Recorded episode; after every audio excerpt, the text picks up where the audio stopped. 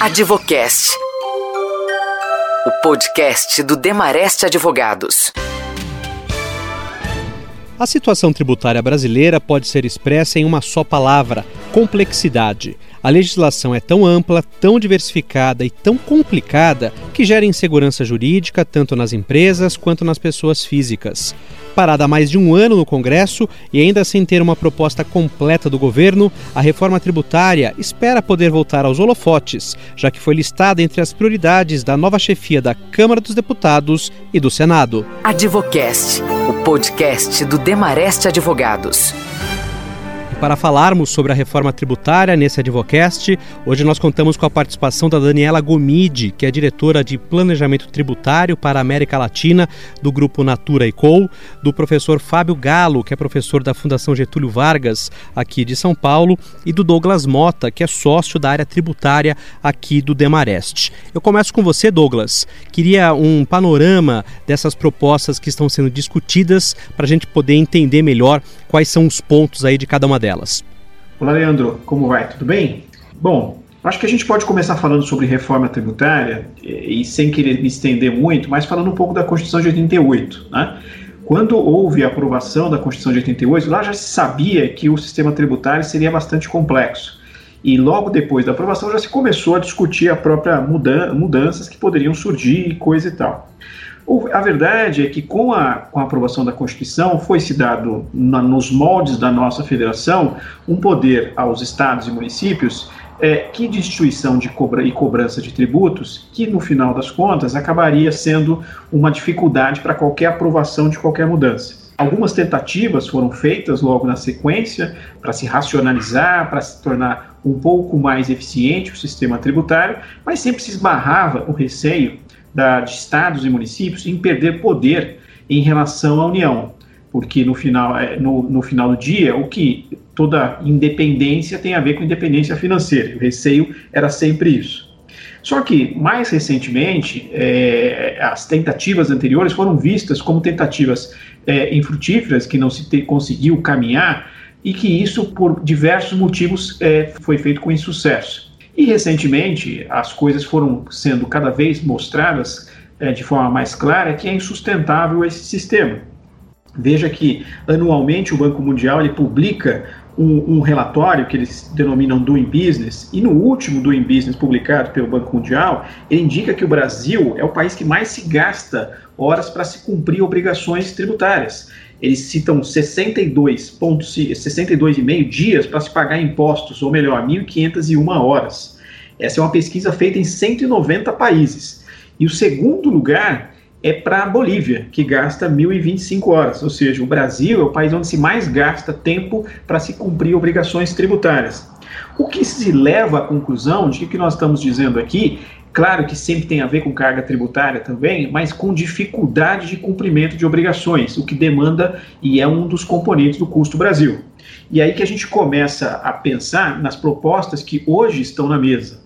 Quando a gente olha para as três propostas, que é a proposta PEC 45, a PEC 110 e uma proposta do governo federal que não é necessariamente uma reforma tributária, mas sim uma simplificação, é possível observar que o que a gente está discutindo aqui não é necessariamente redução de carga tributária.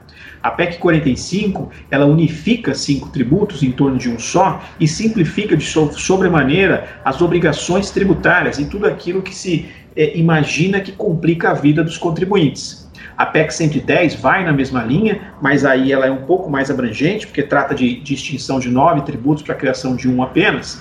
E aí tem o, o programa do o projeto de lei do governo, o projeto de lei 3887, que é o primeiro passo do que eles têm chamado de uma reforma tributária, mas até então não se, até agora não se tem nada diferente, só tem esse projeto de lei que unifica o PIS e a COFINS.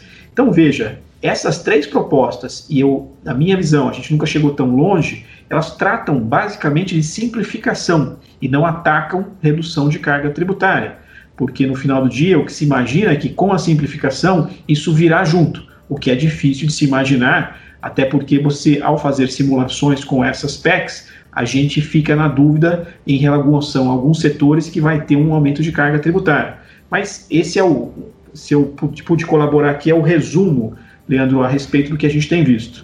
É, a gente vai falar muito é, dessas visões da, das reformas, da, da, proposta da reforma é, nesse episódio. Eu trago aqui uma convidada, já agradecendo aqui a participação da Daniela Gomide, ela é diretora de planejamento tributário para a América Latina do Grupo Natura e Co. E eu queria, Daniela, é, aproveitando é, a sua participação, é, ter uma visão é, da uma visão corporativa, né, de, de empresa, quanto a essas propostas, é, qual é a visão que vocês têm no mundo empresarial sobre essa reforma tributária?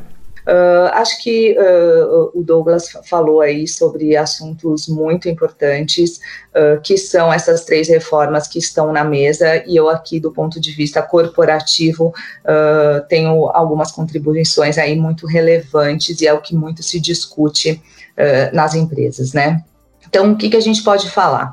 Quando a gente fala de uma simplificação aí, que é uma das propostas que veio muito se discutindo nos últimos dois anos, é algo que nos preocupa bastante, né? Porque se fala de uma simplificação de PIS e COFINS, mas uh, não se ataca o problema central, que é o que a gente sempre discute. Nós precisamos sim de uma reforma tributária abrangente e não simplesmente escolher dois tributos que são, nesse caso, PIS e COFINS, e chamar isso de uma mini reforma tributária ou uma simplificação. Isso não trata o problema, que é o que todas as empresas e que o Brasil precisa, que é em si a reforma tributária. Então, eu acho que o governo é, chamou de simplificação, tratando apenas dois tributos, e isso não resolve de forma alguma o problema que enfrentamos há tantos anos, né? É, e não sei se necessariamente isso simplificaria. A gente sabe que isso causa outras anomalias e outros problemas em diversos setores, né? É, da, é, de atuação e, e, a gente não vê isso como simplificação ou como mini reforma tributária.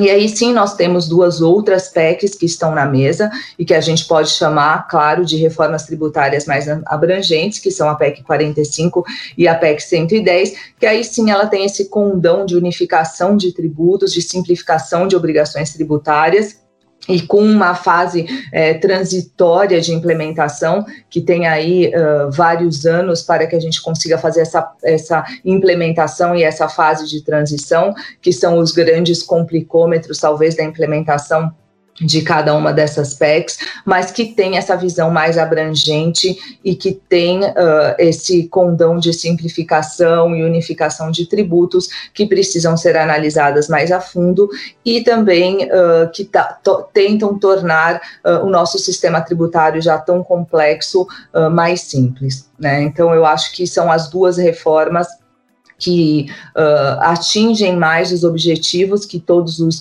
os, empresários, todas as empresas e o Brasil realmente uh, ansia há, há, tanto tempo. Uh, acho que, que ainda precisam ser feitos muitos ajustes e muitos debates, né? Porque vários setores têm interesses diferentes. Acho que a questão de cada, uh, cada setor precisar ou querer que tenham exceções às regras, eu acho que isso precisa ser muito debatido, porque cada vez que você abre uma exceção, você acaba pesando uh, a carga tributária para outros setores, então acho que isso é um debate muito grande. E como é que você vai fazer essas compensações ao longo do ano, né? Também são, são assuntos que têm que vir à mesa. Mas eu acho que essa última proposta de simplificação apenas de dois tributos com certeza não atinge o, obje o, objetivo necessário, e as duas PECs que estão aí em tramitações são as duas PECs que provavelmente trazem uh, maiores resultados como reforma tributária. Advocast informação com quem entende. Conosco também nesse podcast o professor Fábio Galo, que é professor da Fundação Getúlio Vargas aqui de São Paulo, colunista do Estadão, da Rádio Nova Brasil FM. Professor, como é que será possível a gente conseguir essa reforma tributária, levando em conta aqui um, um ponto-chave, né, um ponto principal, é, não tendo um aumento de carga tributária? Olá a todos e a todas, é um prazer muito grande estar aqui com vocês. É, é, esse, esse realmente é um assunto importante e complexo. E não acredito que nenhuma uh, mini reforma ou simplesmente associação de alguns tributos vai resolver o nosso problema. É, eu me baseei, inclusive, no, numa própria fala do, de quem preparou, né, que está por trás da, da PL 45, né, que é o Bernard Rapp, que ele diz o seguinte: olha, um bom sistema tributário tem que ter simplicidade, neutralidade, transparência, equidade e não provocar evasão, né? Seja um, um bom arrecadador. O nosso sistema tributário não tem nada disso, é uma bagunça imensa, né? É, o Douglas mencionou uh, há pouco a 1988, né, a nova Constituição, etc., a Constituição que temos hoje, e que, no fundo, infelizmente, acabou provocando essa distorção, porque permitiu briga entre eh, estados, municípios, etc., provocando a guerra fiscal que a gente tem particularmente no ICMS, etc. E todo esse ambiente não vai ser resolvido se a gente fizer uma mini reforma, simplesmente a, alguma, alguma, alguma, como que eu vou dizer assim, algum arremedo, né? Isso não vai resolver. Porque nós precisamos entender o seguinte: bom, o, o que, é um bom sistema tributário? É aquele que permita a economia funcionar, que atenda justamente, permita o Estado arrecadar recursos para atender as necessidades do Estado nos vários eh, níveis eh, federativos, né? E que permita uma harmonia entre isso. Só que nós vemos hoje um grande ambiente litigioso que, resumindo isso, até para não alongar a minha, a minha resposta, né, cria distorções setoriais muito nítidas, cria distorções geográficas muito nítidas, diferenças e tratos diferentes entre as, as pequenas e médias empresas, provocando, como eu disse, eh, distorções até mais amplas nesse ambiente eh, de, de negócios. O resumo disso é: torna você traz tantos problemas que fica muito caro produzir no Brasil. Obviamente a produtividade cai. Não é novidade, né, Douglas? Infelizmente, o que a gente encontrou, que você mencionou há pouco tempo, que se gasta muito para poder pagar impostos no, no, no Brasil. É, eu vou lembrar, inclusive, é, porque eu, eu, eu, sou antes da. Eu estou no ambiente de trabalho antes da, da Constituição de 88, né? E antes disso, eu já tinha uma grande preocupação trabalhando em empresas, né, sendo executivo de empresas, uma grande preocupação com a questão. E eu lembro que eu fui assistir uma palestra do Ives Granda e do Delfim Neto sobre o assunto. E vocês vejam que antes da Constituição. E aquilo me assustou, porque o próprio Delfim eh, dava depoimento que você pagar tributo no Brasil era tão caro que mantinha uma máquina tão complexa por trás que tornava todo o sistema ineficiente. Então, eu, eu, eu não sei se a nossa preocupação é tanto qual volume de tributos a pagar, mas sim só de organizar o sistema, nós já conseguiríamos gerar economias e gerar redução de conflitos, etc., fazendo com que a gente conseguisse ter uma solução melhor para todos. Infelizmente, hoje o que temos, e só tentar fazer um puxadinho no sistema, nós vamos continuar uma bagunça e nós não vamos trazer solução para a nossa economia, que já é, tem muitos outros problemas além desse, infelizmente. É, a questão do Brasil é sempre essa coisa de puxadinho. Né? É, a gente precisa de respostas definitivas. Não adianta a gente imaginar fazer uma reforma em que a gente faça poucas coisas, como a Daniela falou. Não é uma simplificação de PIS e COFINS que vai resolver nosso problema. O grande problema, muitas vezes, é que o Brasil é um país continental, é a, é a nota fiscal que fica parada lá na, na, na, fronteira com Tocantins. Isso atrapalha de uma, de uma forma absurda. É você ter que cumprir obrigações que só atrapalham. Então, quer dizer, o que nós precisamos mesmo é uma discussão séria, uma discussão ampla e que ataque o problema. Acho que, só complementando, é, é, muito importante que os estados se conscientizem disso, né? Eles precisam entender que uh, cada um vai ter que abrir mão de um pouco para que o todo seja beneficiado, né? Enquanto não tiver essa conscientização, acho que é muito difícil seguir com essa reforma. Eh, vocês me permitem uma observação, já que estamos numa conversa, né? Eu já tive no governo estadual, não que eu estive direto no, no, acompanhando, né, fazenda ou coisa parecida, mas cheguei a conversar com alguns secretários, etc., e conversei com pessoas de outros estados. Não tem nada mais inconveniente, infelizmente, é, do que essa questão e essa é, guerra fiscal que existe no país. Mas a minha grande preocupação, que eu acredito me permita né, dizer assim, que seja também de vocês, como num Congresso é, tão desarmônico como temos hoje no país, com tantos interesses particulares e regionais, como que a gente pode pensar que a gente vai conquistar alguma coisa mais positiva nisso? É só lembrar o que está acontecendo com o orçamento brasileiro hoje, né? o orçamento da federação hoje conseguiram provocar um orçamento que ninguém sabe o que fazer com ele, que ele nitidamente é inexequível, não pode ser feito, é contra, contra a lei, e dirigindo bilhões de reais para emendas particulares dos congressistas. Para mim não é só uma questão, e claro, não como nós falamos, né, de forma própria, não é só fazer um puxadinho, tem que fazer uma coisa mais ampla, mas como isso poderia acontecer nesse ambiente com tantos interesses particulares e, e voltados regionalmente ou, infelizmente, até obscuros, né? Advocast, o podcast do Demareste Advogados. Bom, obviamente que isso onera muito as empresas, né? Eu quero até ouvir a Daniela em relação a esse ponto. Quanto custa para as empresas a falta de uma reforma tributária, a falta de percepção que é preciso se fazer uma, uma reforma tributária? Bom, é, primeiro a gente tem que destacar que a insegurança jurídica que temos hoje no país ela é gigantesca, né? Então, quando se fala de investimentos, é, o receio que as companhias têm é, é, muito grande, porque não se sabe nunca o amanhã, né? A gente brinca que no Brasil o passado é incerto e é justamente isso, né? Como é que se consegue fazer investimentos com essa insegurança jurídica que temos e que justamente não sabemos o que virá de reforma tributária. Então, hoje se tem incentivos, amanhã não se tem mais.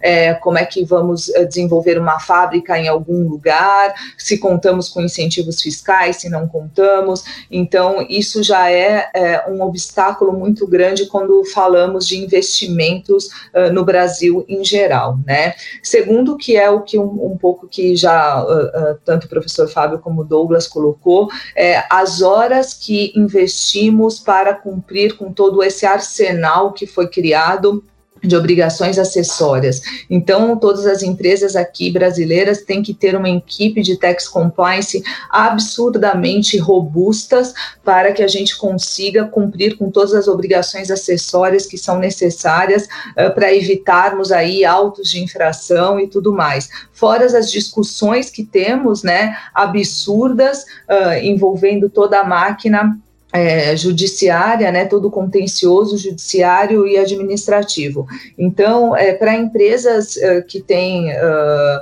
uh, filiais ou que são internacionais, é muito complicado fazer toda essa explicação e justificar todo esse custo e até mesmo para você conseguir justificar todo esse custo aí da empresa no Brasil e, e, e, justamente essas pesquisas que vêm saindo recentemente, uh, que acho que foi o Douglas mesmo que acabou de apresentar, quantas horas são necessárias uh, para a gente conseguir cumprir com toda, com toda essa, é, essa burocracia brasileira, né? Então, essa reforma tributária é algo que, que, que é uma condição sine qua non para que consigamos aí dar passos importantes é, para o nosso desenvolvimento econômico uh, nos próximos anos, né? Não conseguimos mais manter toda, toda essa, essa máquina do jeito que, que estamos. Eu queria quase que dar um depoimento para a pequena e média empresa. Eu sou do COMP, que é o Conselho Superior da Pequena e Média Indústria da Fiesp, né? E eu também sou pequeno empresário, porque obviamente a pequena empresa não pode ter um grupo de compliance então, o empresário fica tentando descobrir as regras tributárias para poder resolver a questão. Esse problema é muito importante nas grandes empresas, mas para pequena empresa em particular aqui no Brasil, ele, ele, ele pode, infelizmente, levar literalmente a empresa para o buraco. E com alguns acontecimentos, assim, até, como que eu vou falar, eh, kafkanianos, né? Só para citar um exemplo, eu não gosto de ser exemplo, mas infelizmente nesse caso teria que ser, uma, uma pequena empresa que eu tenho, que ela, ela paga pelo tributo pelo simples, né, porque é realmente pequena, poucos funcionários, só que nós mandamos um serviço que não é normal, né, mas entregamos algo que nós produzimos no Rio Grande do Sul. O governo do estado do Rio Grande do Sul nos acionou para completar o ICMS. Veja só como que fica o pequeno empresário numa situação dessa. Nós pagamos simples e fomos demandados, inclusive ameaçados legalmente, por completar o ICMS eh, exportação, no caso, né, do, do, do governo de lá. Então, é, nós gastamos, às vezes, horas para conseguir emitir uma nota fiscal. Então, esse problema ele também é muito agudo para a pequena e média empresa e que isso é mais um motivo, né, como eu disse, causa mais distorção e provoca danos terríveis para a economia como um todo. Ah, legal, professor. Eu quero até usar esse seu exemplo para que o Douglas é, fale dos desafios tributários nos próximos anos. Né? Claro que ninguém tem uma bola de cristal, mas que visão é, os grandes escritórios é, vão precisar ter para poder atender os clientes, Douglas? Quais são esses cenários que a gente pode colocar aqui em relação ao futuro? Eu, eu, acho o seguinte, Leandro, o ponto é que nós estamos, e isso se reflete muito nessa discussão, numa, num discurso é, meio que muito parecido, né? Porque todos nós queremos simplificação. E a simplificação é, é, é, é um discurso que as, as, empresas falam, os advogados falam, os economistas falam. A gente só tem que ficar atento a isso não esconder uma possibilidade de aumento de carga tributária com essas reformas. Né? Então, a primeiro, primeiro momento é temos que prestar atenção nessas discussões para que não se, se, se esconda ali uma reforma que possa trazer, possa trazer simplificação, mas ao mesmo tempo aumento de carga, como é o caso de empresas de serviço e outras empresas nessa, nessa situação. A, além disso, uma reforma tributária ela tem que tratar de, quando ela fala de simplificação, ela está falando de, de, de diminuir litigiosidade. Então, quando você me pergunta nos próximos anos, a gente tem dois passos aqui. Né? Se a gente não tiver a reforma tributária, o que dá para perceber é que a litigiosidade continua, pela própria complexidade do sistema. Mas, ao mesmo tempo, a gente tem observado que o Supremo Tribunal Federal, o STF, ele tem feito uma reforma tributária silenciosa. Não está se mudando legislação, mas ao mesmo tempo está atacando pontos de discussão que há muito eram esperados. Pegue-se o exemplo da discussão sobre software. Mas o que eu vejo para os próximos anos é a litigiosidade continuando, sem uma reforma, a complexidade é, permite essa litigiosidade continuar, mas ao mesmo tempo o Supremo Tribunal Federal está ele fazendo sua reforma é, silenciosa, o que é bom do ponto de vista de pacificação, mas ao mesmo tempo é ruim, porque muitas vezes a pacificação vem com conceitos muito prejudiciais aos contribuintes. Eu estou talvez menos preocupado com a questão da carga tributária, mas sim com o custo do sistema tributário. Porque quando a gente fala em simplificação, obviamente nós não estamos falando de deixar o modelo mais simples e mais caro, porque acho que as empresas vão ganhar muito se ela realmente conseguir reduzir todo esse custo, né? Como foi falado aqui, de toda a burocracia, uh, o que nós temos que manter de equipe para conformidades, etc., né, e para preparar a nota, efetivamente, como eu mencionei, o que nós que eu gostaria de discutir mais fortemente, que eu acho que afeta as empresas e afeta a economia como um todo, é o custo do sistema como um todo, que acaba impactando. Eu sei que não se resume a isso, mas acaba impactando o chamado custo Brasil, que é mais amplo do que só a questão tributária. Mas a carga tributária talvez seja um problema é, eu não estou reduzindo a questão, mas talvez seja um problema menor em relação ao custo do sistema tributário como um todo. Eu concordo, professor. É, é muito bem-vinda ambas as PECs, pela própria simplificação e diminuição do custo Brasil, a, mas ao mesmo tempo a gente tem que olhar para alguns gargalos que elas apresentam ali. Mas isso não pode ser um obstáculo e nem uma dificuldade para sua aprovação. É apenas um aperfeiçoamento do que está sendo discutido que é muito bem-vinda e que a gente não pode perder mais dessa oportunidade. Advocast, o podcast do Demarest. Eu queria falar um pouco agora sobre é, esse cenário de aprovação. Né? Nós temos aí os três projetos é, em análise, a PEC 45, a PEC 110, tem um projeto de lei é, do governo, mas neste momento, começando por você, Daniela, é possível uma aprovação? É, acho que essa é sempre uma questão muito colocada, muito discutida, quando teremos a aprovação de alguma reforma tributária, né? Eu acho que voltando um pouquinho no tempo, teve uma época, se não me engano, foi no governo Lula, onde estivemos na eminência aí de uma aprovação de uma reforma tributária, onde acho que todos ficaram muito uh, confiantes de que isso aconteceria e, e realmente não, não foi para frente. Eu acho que no momento atual uh, é difícil termos alguma aprovação, tá? É, a gente está aqui no meio de uma crise de Covid, onde pouquíssimas coisas estão passando no governo. Uh, ano que vem a gente tem aí uh, eleições, então eu acho que o momento não seria propício, no meu ponto de vista, para uma aprovação de reforma tributária, justamente por conta de todas as costuras no âmbito político que são necessárias serem feitas, né? Mas por outro lado, é um assunto delicado e que, como já comentamos e por todos os motivos, que precisam ser priorizados de alguma maneira.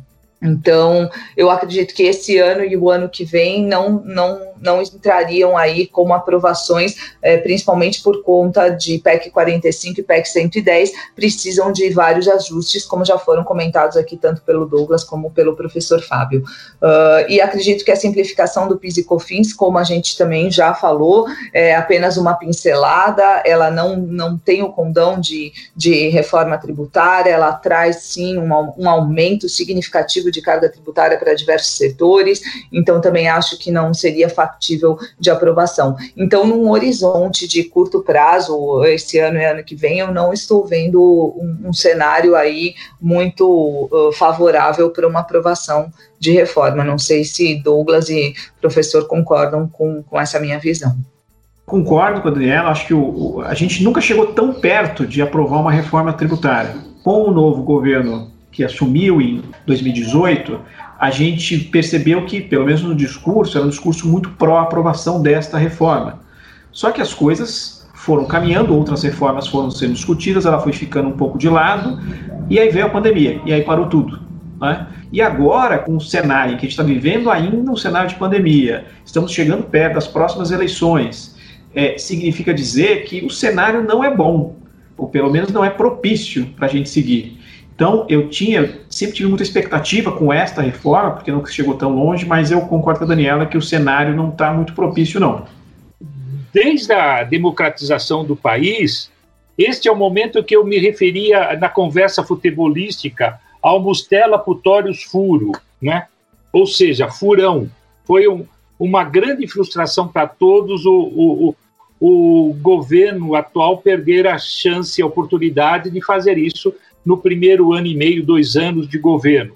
Agora eu não vejo nenhuma outra oportunidade, né? O governo tem outras brigas, o Congresso está em outro momento, é, como eu disse, é, numa confusão danada, querendo é, e brigando por espaços próprios, regionais e, e, e situações próprias, com o centrão dominando o Congresso.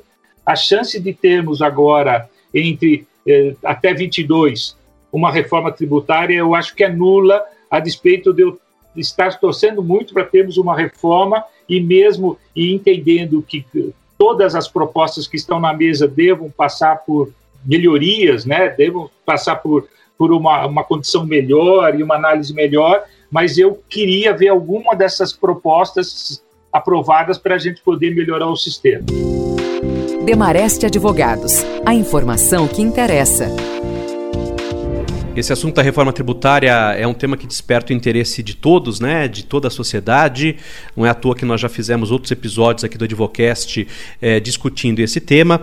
Eu queria ouvir então as considerações finais é, dos nossos convidados, começando pela Daniela Gomide, que é diretora de Planejamento Tributário para a América Latina do Grupo Naturicol. Daniela. É, eu acho que por tudo isso que foi debatido, uh, precisamos realmente unir forças e, e, e fazer aí propostas uh, alternativas ao governo, baseadas aí nessas PECs que já existam, e unirmos forças justamente para que sejam aprovadas essas reformas tributárias o quanto antes. Não podemos mais conviver com, com essa burocracia e com esses entraves, causando essa insegurança jurídica enorme e que causa aí tanto retrocesso para as nossas companhias. Então, eu acho que a mensagem que precisamos passar para o governo é: vamos seguir em frente com as reformas tributárias o quanto antes. Eu acho que é fundamental focarmos nessa simplificação uh, tributária uh, para que todas as companhias possam crescer e seguir em frente, gente. Não é possível que o Brasil, essa potência que nós temos, uh, que a gente não consiga aprovar uma reforma tributária focada em simplificação, unificação de tributos. Então, precisamos urgentemente nos unir e apresentar propostas factíveis para que esse governo consiga fazer a aprovação da reforma tributária o quanto antes. Eu acho que isso é, é fundamental para o nosso país.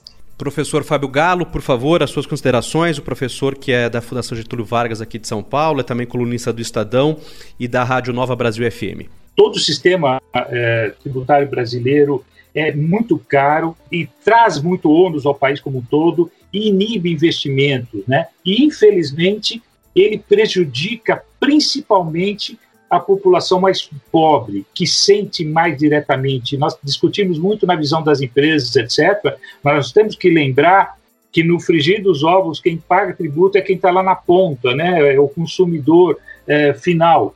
E a população que mais é, é onerada com tudo isso é a população é, mais pobre é, do país. E como já foi dito, se não nos unirmos, e principalmente as empre os empresários, mais do que as empresas, mas os empresários e a sociedade com as suas lideranças políticas, etc., se não se unirem e entender que o país está numa situação terrível, que nós temos que superar essa questão é, de politiquinha, né, da, do, da questão politiqueira menor, que nós, como nós estamos tratando toda essa questão, se não nos unirmos e, e rapidamente, nós vamos continuar sendo um país é, que sofre tanto, que tem tantas mortes pela Covid, que tem tantos aspectos negativos com tantas potencialidades, né? Esse é um ponto é, importante que o professor levantou, né, Douglas? É, o nosso país tributa demais o consumo, é, pouco a renda. Eu queria também ouvir as suas considerações finais, o Douglas Mota, que é sócio aqui do Demarest. O que me, me aflige aqui é a situação da gente ficar discutindo isso anos e anos e todo mundo sabe que precisa fazer e a gente não consegue concluir. Tributar sobre consumo é um problema no Brasil, sem dúvida nenhuma. A gente tem, tem essa situação no Brasil. A, a gente precisa mesmo é oferecer ao investidor brasileiro, estrangeiro, ao empreendedor, condições para que ele consiga, no final das contas, desenvolver o seu negócio, porque virá da iniciativa privada a, a saída da crise, mas as condições virá do, virá do, do poder público, e por isso a gente precisa dessa ajuda e precisa de, desse consenso ser colocado em prática. Acho que é isso. Legal, agradeço então aos nossos convidados, o Douglas Mota, a Daniela Gomide e o professor Fábio Galo, participando deste episódio aqui do Advocast, falando um pouco sobre a reforma tributária e esses projetos eh, que estão sendo discutidos para que a gente tenha, quem sabe, futuramente, uma reforma tributária. E claro, agradeço você que esteve nos acompanhando em mais um Advocast. Até a próxima, pessoal! Advocast, o podcast do Demarest.